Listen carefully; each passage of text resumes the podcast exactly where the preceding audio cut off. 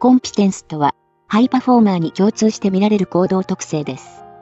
アルツハイマー型認知症は、うつ症状があります。眼球運動による脱感査と再処理法は、PTSD に対してエビデンスのある心理療法です。第1回試験自分の特定の行動を成功裏に遂行できるという感覚や信念を表す用語として、最も適切なものを一つ選べ。1、自己効力。2、自己調整。3、自尊感情。4、コンピテンス。5、ポジティブ感情。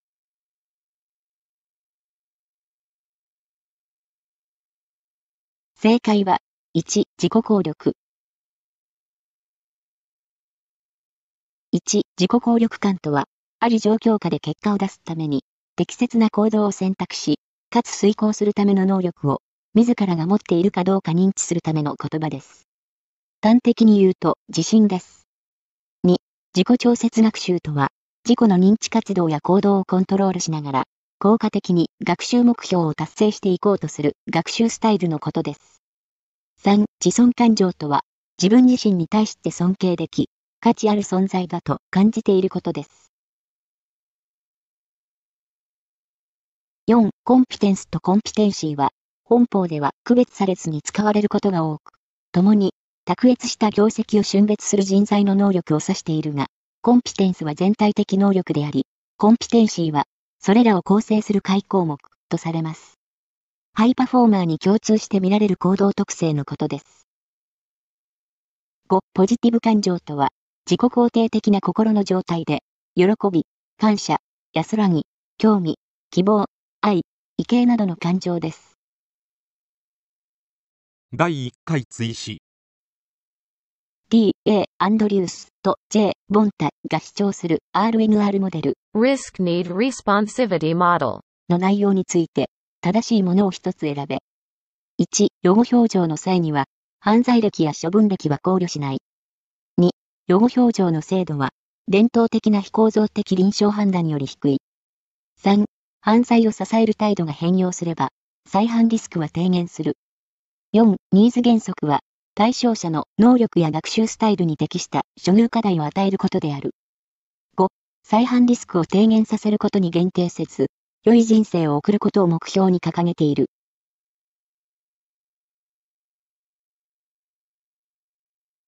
正解は、3. 犯罪を支える態度が変容すれば、再犯リスクは低減する。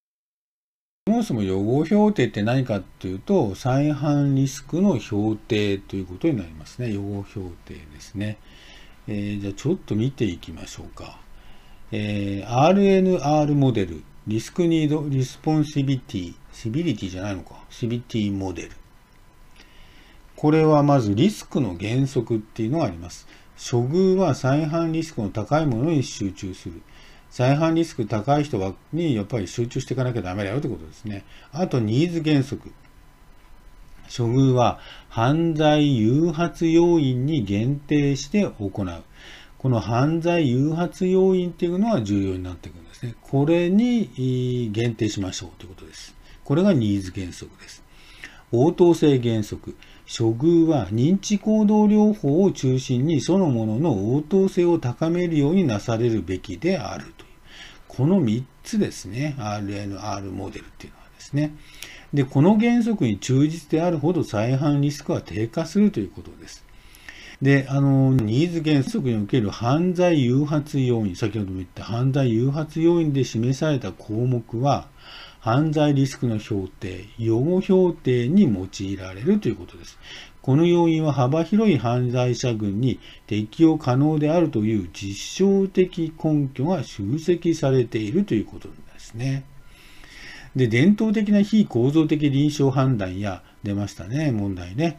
非構造的臨床判断や、一般的心理検査によるよ一般的なやつでは、再犯リスク評価を保険数理統計学的に評価することに比べて、予測力が劣るという根拠があるということです。統計的にもう根拠があるということですね。はい。で、先ほど言った再犯罪誘発要因は、それがあることで再犯の可能性が高い要因。これが重要だということで。そこを叩いていきましょうと。そこに認知行動療法を使いましょう。そこを処遇しましょう。そういうことですね。1番、犯罪歴。2番、犯罪許容的促進的態度。3番、犯罪許容的仲間関係。仲間ですね。これがもう誘発要因になるんですね。4番、反社会的パーソナリティパターン。自己管理の不足、敵意、他者への軽視、冷淡とか。5番、家庭婚姻上の問題、不安定だったり葛藤があったりとかですね。学業終了上の問題、失業したりとか、学業不振だったりとか。7番が物質乱用。8番が余暇、娯楽活動の問題。こういうことになります。で、1番犯罪歴があるとやっぱり再犯しやすいってことですかね。はい。で、この部分を、こう、処遇の標的にしていきましょうということになります。第2回試験 DSM-5 の心的外傷後ストレス障害 PTSD について正しいものを一つ選べ。1、児童虐待との関連は認められない。2、症状が1ヶ月以上続いている必要がある。3、診断の必須項目として抑うつ症状がある。4、眼球運動による脱感差と再処理法 EMDR の治療効果はない。5、心的外傷の原因となる出来事は、文化的背景によって異なることはない。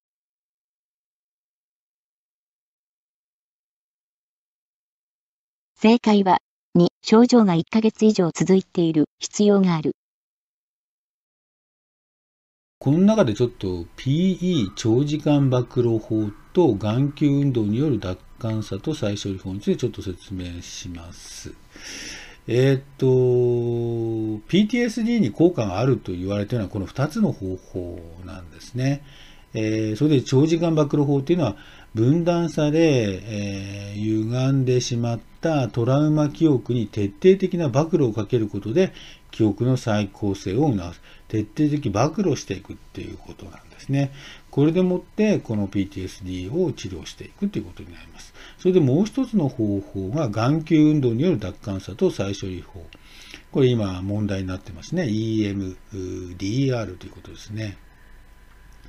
えっ、と、人間は夢を見るとき、人間の眼球は速いスピードで回って動き回っています。ラピッドですね。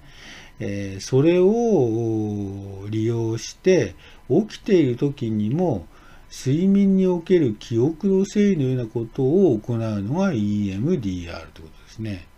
要するに寝ている時に記憶をこういろいろ整理しているのを起きている時に目を目がこう速いスピードで動き回ってる動き回らせるまあそれに似たようなことをすることによってまあそこの記憶の整理をしようということになります。こう不思議ですけど、この2つが治療効果があるというふうにされているということですね。で、PTSD は児童、1番の児童虐待も関係ありますよね。3番の診断の支出項目と抑うつ。これはですね、PTSD はいくつかのこう領域みたいなのがあって、それに1つ該当する、これは2つ該当する、そういうふうにやって判定していくということなんですね。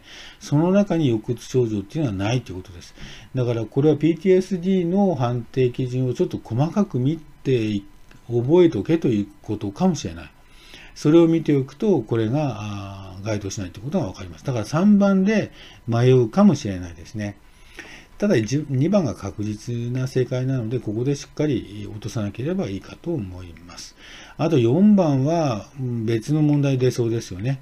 先ほど言ったように、これ PTSD としては、まあ治療効果があるので、これをちょっと突っ込んだ問題にするということも可能かもしれません。5番目は文化的背景によって当然異なりますよね。ということになります。第3回試験アルツハイマー、型認知症について、最も適切なものを一つ選べ。1、うつ症状が起こる。2、検討士は保持される。3、近似記憶障害は目立たない。4、具体的な原子が繰り返し出現する。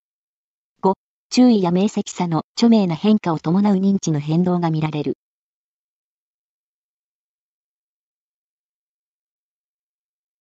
正解は、1、うつ症状が起こる。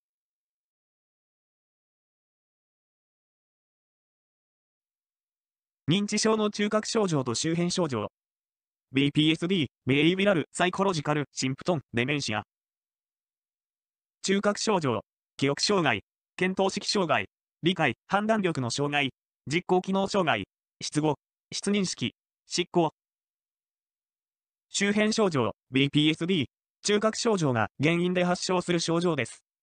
失禁、老便、便をいじる行為のこと、介護拒否、帰宅願望、妄想、専門、意味不明なことを話したりする意識障害のこと。睡眠障害、移植、暴力暴言、幻覚錯覚、徘徊、不安、抑うつ。認知症の種類。みんなの介護のウェブサイトからの抜粋です。アルツハイマー型認知症。67.6%。脳血管性認知症。19.5%。レビー小体型認知症。4.3%。前頭側頭葉認知症。1.0%。アルツハイマー型認知症。脳の中にアミロイド β など脳のゴミと呼ばれる不要なタンパク質が溜まってしまう。症状は、物忘れ、検討式障害、時間や場所が認識できなくなる。徘徊、記憶障害から検討式障害へとゆっくり進んでいく。原因は、神経細胞が変性し死滅することによって起きます。そのうち、脳の海馬や頭頂葉などが萎縮して、認知症の症状が出てくるようになります。脳血管性認知症。脳の認知機能を司る部分、前頭葉、頭頂葉、側頭葉、後頭葉、海馬など、などで血管が詰まり、十分に酸素や栄養を送れなくなることで細胞が死滅。本来の役割を担えなくなり、脳血管性認知症を発症します。症状は、物忘れ、感情をコントロールできない、手足のしびれ、脳梗塞などが引き金となり、認知機能が段階的に悪化します。つまり、脳血管性認知症の主な症状は、記憶障害や判断力障害などです。一日のうちでも症状に波があり、認知機能はまだらに低下していきます。まだら認知症とも呼ばれます。レビー小体型認知症。レビー小体とは、脳の神経細胞にできる特殊なタンパク質のことで、レビー小体がたくさん集まる場所では、神経細胞が破壊され、命令がうまく伝達されなくなります。症状は、原子、妄想、うつ症状、パーキンソン症状。物忘れよりも原子があり、自分を子供だと思い込んだりなど誤認妄想が多く見られます。手足が震えてうまく動けなくなるパーキンソン症状や、寝ている時に大声を出すなどの睡眠障害を発症するケースもあります。前頭側頭型認知症。脳の約4割を占める前頭葉と側頭葉が萎縮し、血液の流れが滞ることで発症するのが前頭側頭型認知症です。前頭側頭型認知症は、認知症の中で唯一難病指定を受けています。身だしなみに無頓着、同じ言動や行動を繰り返す。人格が変わる、自発性低下。ゆっくりと年単位で症状が進行する。初期段階では、認知症の一般的な症状である物忘れよりも、性格の変化や異常行動が目立ちます。性格が変わってびっくりピック病です。問題に戻ります。1番、うつ症状は、アルツハイマーの代表的な周辺症状、BPSD です。2番、検討式に障害があります。検討式障害は、中核症状です。3番、アルツハイマー型は、記憶障害が出てきます。記憶障害は中核症状です。4番、原子は、レビー小体型認知症の特徴です。5番、認知の変動、意識障害は、レビー小体型認知症の特徴です。